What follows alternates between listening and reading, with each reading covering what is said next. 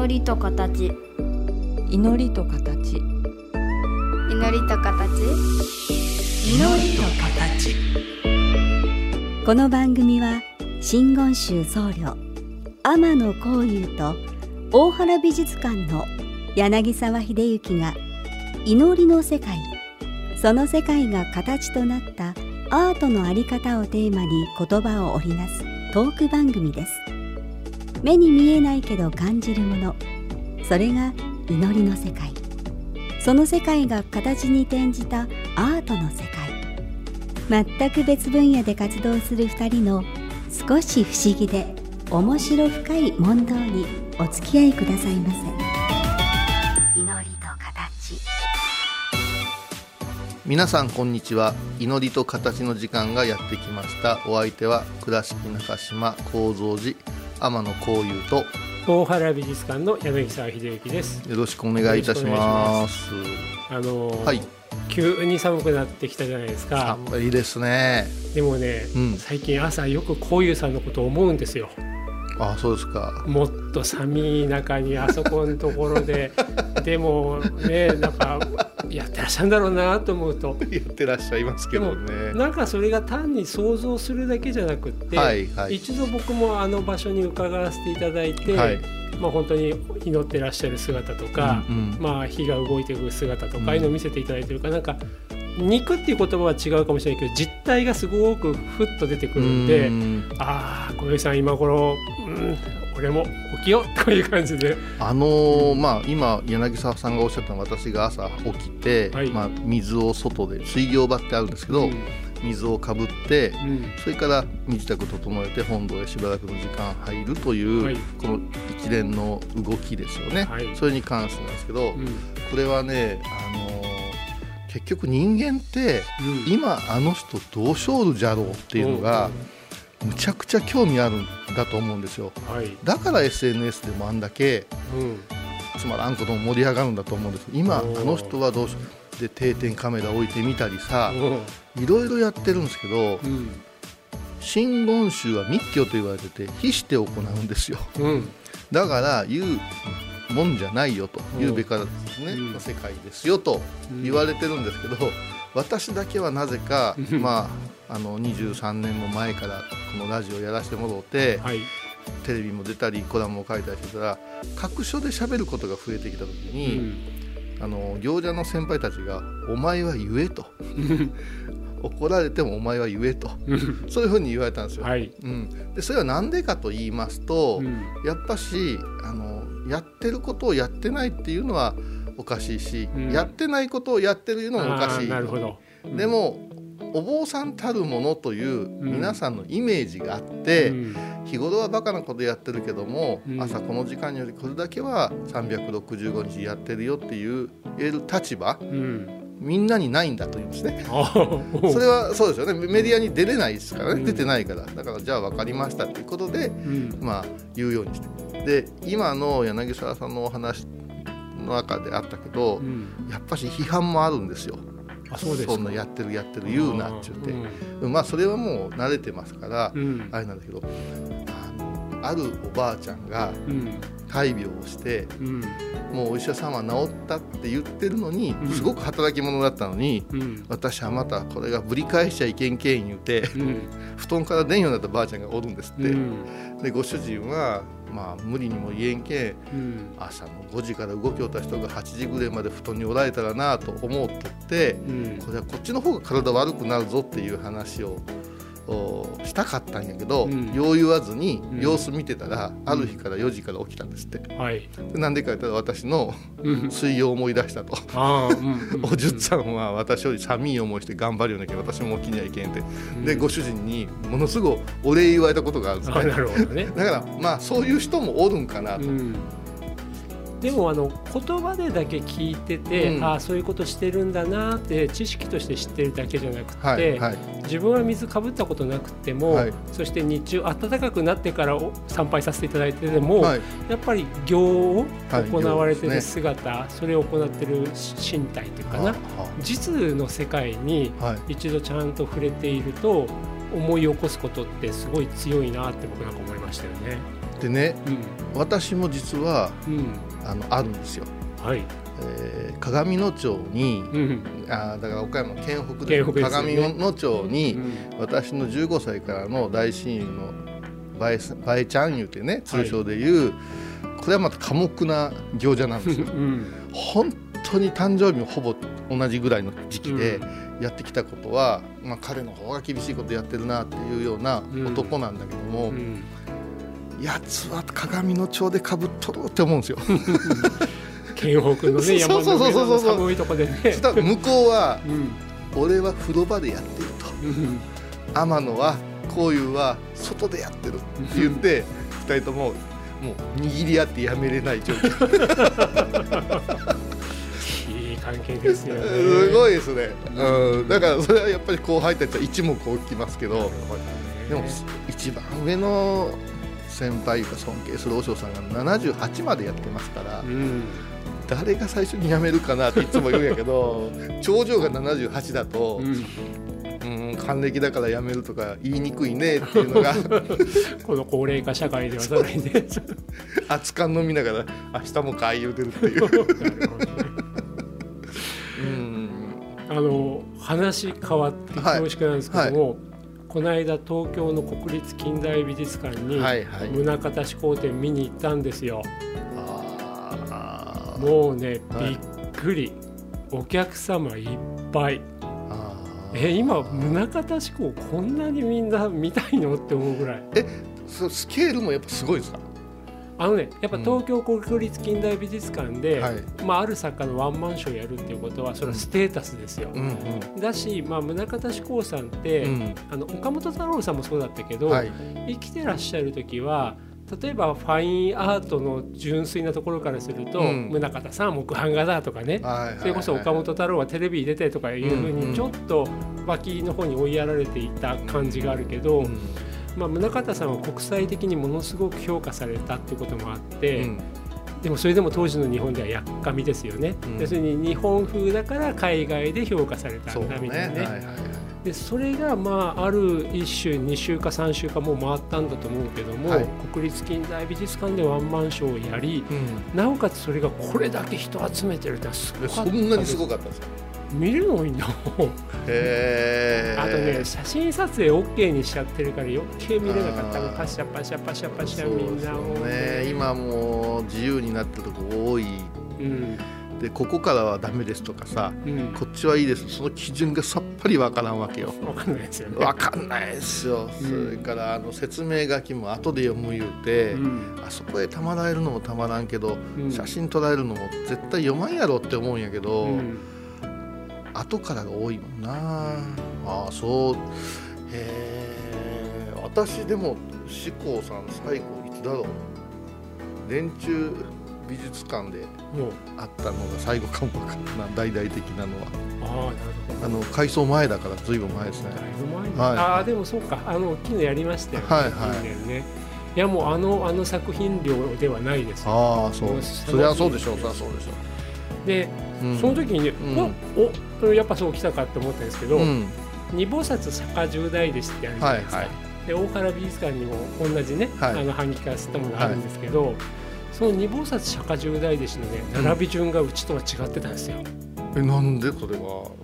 えあれって10代弟子って1代弟子がずっとうん、序列がありましたよね。あるはずですようんね、それで大原のは違うんですよ、で大原のはあの微妙に右向いたり左向いたりしてるから、大原のはシンメトリー左右対称にみんな中向くように大体置いてるんですよね。はい。はい。であの序列というかあの1番目から順番に出てくる、うん。あのやつに並んでるのかなと思いきやどうもそうではそうでもない。ない。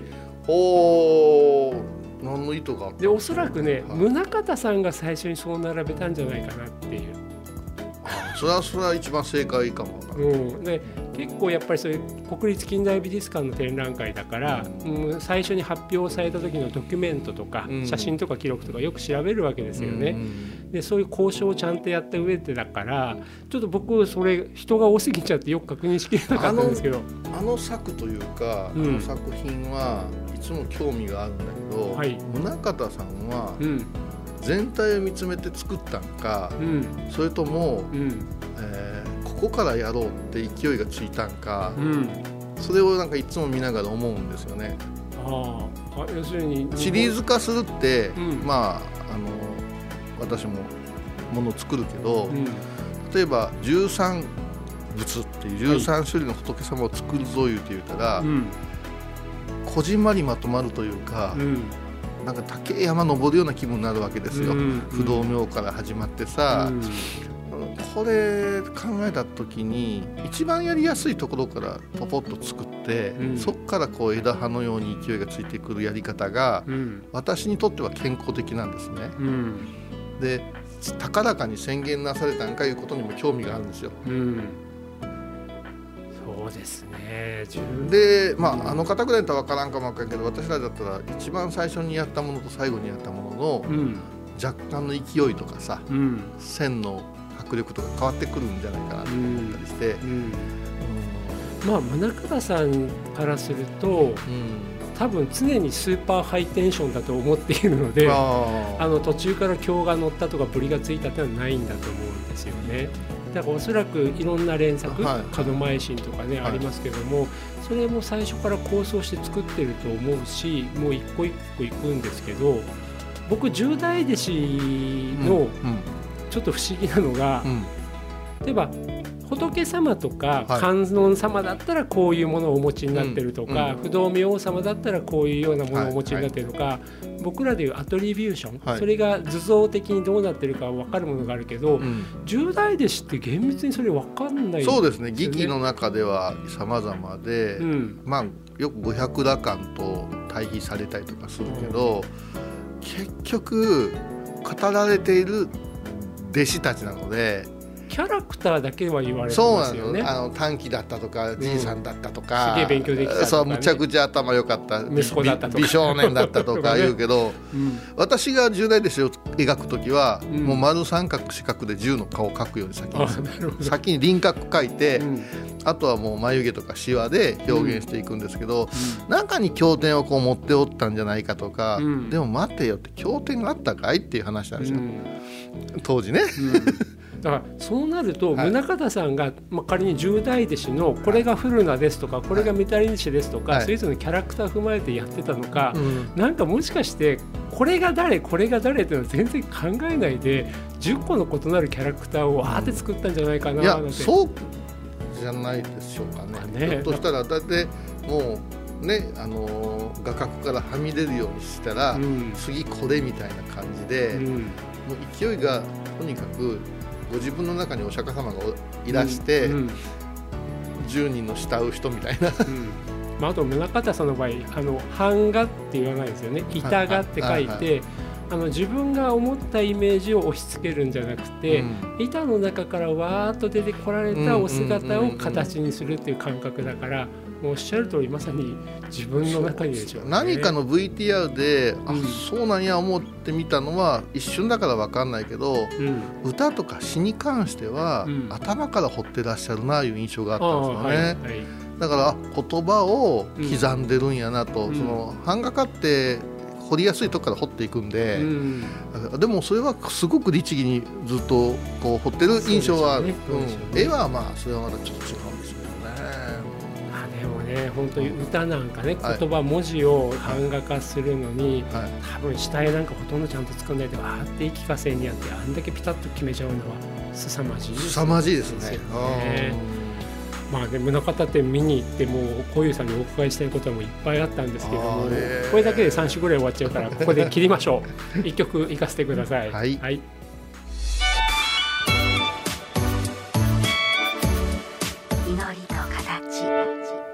えーまああの版画。はい。版画って私ライフワークではい。いまだにファンの人いらっしゃってうん。なのに一番版画をしない人って言われてて、はい。でまあ、まあまず彫りが大変なのと、まあうん。次にすりすりが大変で、うん。まあ、我流でやってるので、うん。まあ、無駄もあるしっていうことで仕事的に労力合わないとうん。で今度は言われるんですよね。何枚するんですかっていう話、はい。でどういう意味ですか?」って「いや30枚すったら割るんでしょ」って「えなんで割らないかんのですか?」みたいなああ。ところを言うてく来る人もいて、うん。なんか版画の流儀って面倒くせえなっていううん。ものがあってう、ん。でも昔の版画家の人は気に入らんかでまた横ちょっと掘ったりしてたじゃないですかっていう、そういうので悶々として今うん。版画から離れてるんですけど、おはいあのーこの12月の8日がはい。浄土を言いまして、うん。お釈迦様が悟った日っていう。はい。全くメジャーじゃない仏教行事があるんですね。浄土絵って成人式の聖にうん。道と書いて、うん。でこの浄土絵っていうのはあの12月8日なんで皆さんに言うとジョン・レノンの亡くなった日か、うん。もしくはあの真珠湾攻撃って言われて、うん。全くまた埋もれていく。二つ強いですから。また強すぎてね、うん。で私はこの12月8日に実はあのオンラインサロンで「微笑み寺」という信仰の,、まあ、あの友の会みたいなのやってるんだけど、作品の友の会を作ったらどうですかって言われて、うん。坊さん玩具工房っていうところのうん。あの、まあ、ファンクラブというか友の会を作るはい。のが12月の8日なんですよ。はい。でいよいよ始まるんですけどその中でも作品の苦労話とか、うん。皆さんの意見を聞けるようにうん。やっていこうと。思いますその中のリクエスト一番大きいのがハリコでも陶芸でもなくはい。版画なんです。うん。うん。もうすでにやめたいんですけど。あのー今はエディションっていう概念がすごく厳しくて、うんでそれやっぱり商品として管理するっていうところが先に行っちゃってると思うんですよね。はいはい。だから同じ版から10枚吸った場合と1000枚吸った場合では希少価値が違っちゃうからあ。だからあえて10枚で止めといて一個一個の単価を上げていこうってする人もいればたくさんの方に不況じゃないけど伝えたいからたくさんするって方もいる。であと大体1割はアーティストエディションとかうん。自分が持ってていいよってするけどもでもこういうのはまさに商業的なイメージから先にできてきたけどうん。本来は版が持つかどうかっていうところが決まそうですよったところですよね。すごい力をかけますしうん。ね。ねうんだから木版画なんかだったらまあバレンで吸っていくからうん。まだいいけど、あのエッチングとかね、はい。クリクリにもうすごいしてすりますから、まあ、あの当然あの潰れますよね。そうなんですよね。だからそれがあってエディションあったはずなんですけど、うん。いやだって版画ってもともとすりができる。すりができる。こと複製ができる、うん。たくさんの人の手に渡るいうことで始まったものが、うん。30枚で番悪い言われてもなっていうのがあってう、ん。うん。まあ、まあ価値観の問題なんで、うんうん。それはまああれなんやけどもまた別にさこの作家のシルクスクリーンがとか言うじゃないですか、うん。で結構な高値がつくじゃないですか。はい、あれもね合点かね納得いかないわけですよ。うん。となっていくと、うん。あの美術館でもありますけど、うん。複製品？うん。複製品ばっかりをもう堂々と複製させてうん。飾るようなとこってあるじゃないですか。よく話題に,、ねよく話題に上がる、うん。でまあ見に行くとうん。本間物やないんやでっていううん。ものにとらわれながら見る人と、うんわ本物のようで素敵だったわっていう見る人がいるじゃないですか、うん。あの辺はそういうこう研究する人はどう見てるんですか？まあというか世の中にはたくさんいろんなレレベルといったら失礼だけど、うんうんとか受け止め方の方がいらっしゃるから、ええうん、例えばある油絵作家が自分が、まあ、作っ描いた油絵をうん写真に撮って、うん。今写真製版でだってシルクスクリーンってはい。そっくりのもの作れちゃうわけですよね。あで。きます、うん。でそういうのってもうピカソだってもう普通に廉価版でたくさん作ってるわけですよ。そういう廉価版だけ集めても例えばピカソだったらば、それはそれで価値がわ上がうん価値っていう言葉嫌いだけど上がっちゃうけどまあ本当にもう少しでもお金に直すために版画化するっていう方もいらっしゃるしでそういうのだけ見て喜ぶ方もいらっしゃるわけだから、はい。別にそれは僕はあの仏様の入り口と一緒でいろんなあり方があっていろんな入り口だと思えばいいけど、うん。そこでだけ止まっていただきたくはないなってありますよどあね。そうですよね、うん。で結局仏様の拝観なんかもうん。何十年に一度に会えるか会えんかとか、うん。まあ言ってしまえばもったいぶるわけじゃないですか、はい。ここにしかいらっしゃらないとかさ、うーん。あとは拝んでたか拝んでないかを見ずに、うん。歴史的価値だけで騒ぐ人もいるし、うん。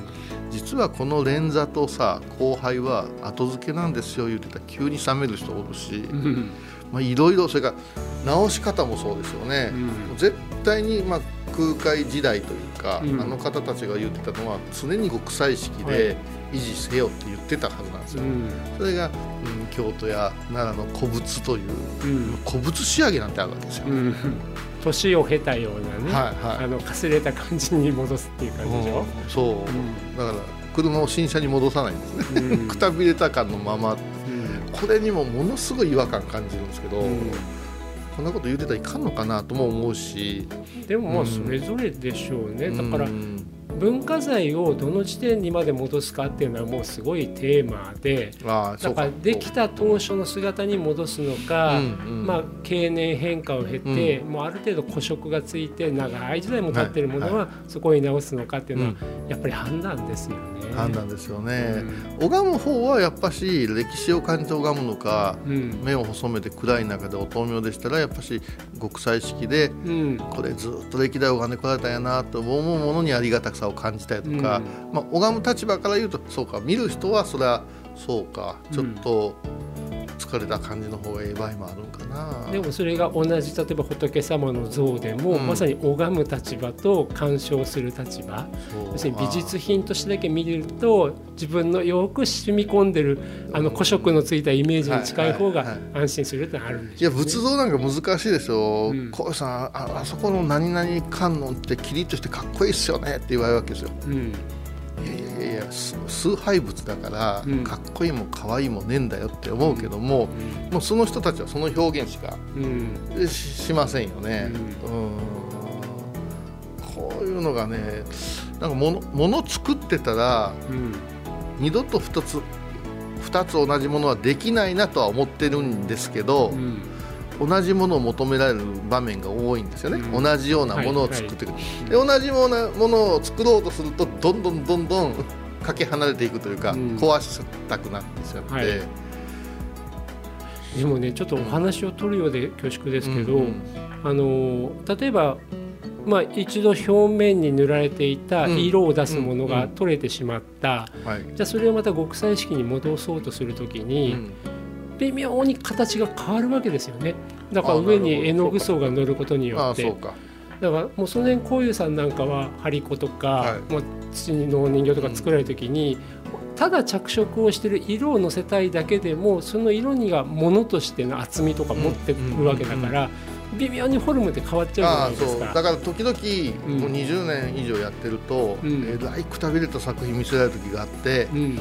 最初の頃これあのいただいたもんですとか言って、ううんわもう作り直させてくださいって言いたくなるぐあらい切なくなるうん。ダメージのものが ありますよ。それあの絵描きの中だってその人そういうパターンありますよ。何年かぶりかに自分の若い頃の作品見ちゃって、えもう全面的に上から塗り直したりとか いねやいやあのもう、うん。見せないでくださいって言いたくなるかあやらっぱそういう気持ちになりますか、なりますよね。やっぱし、ん。一応自分の中では技術は上がってると思ってるから、うん。でもそれに関していやあの頃の勢いが良かったですねってそれどうやって取り戻せっていうねんっていうのもありますしね。でもそれってまさ,、はい。まさにその頃作ったものから、はい。今に至るまで色があせたり、はい。色があせるだけじゃなくてちょっと形の微妙なフォルムがやっぱ崩れる。今が上手くなったからじゃなくてもともとあった姿が今に至るまで変わってるってところもあるわけだからあーそんな気にしなくていいんじゃないですかね。いやーそうか。でもやっぱし進化しときたいんでしょうね多分、まあねうん。作り手としてはね。だってラジオだって最初の一番最初の第1話って聞きたくないですよ。あ絶望的ですよ、ーうん。うん、でもあの頃が良かったから今応援してくれてんだなと思ううん複雑さ、うん。それとまあもう一個これは本当来年本気で聞こうと思ってるけど価値観よね。価値観。はい。死んでからの価値観はいらないから。あ生きてる間にっていう最近ね自分の作品に対しての根付けーうんおかしくなるぐらい悩むんよ。じゃあちょっと次回そのもうアートマーケットど真ん中のでしましょうか。あど真ん中してください、はい。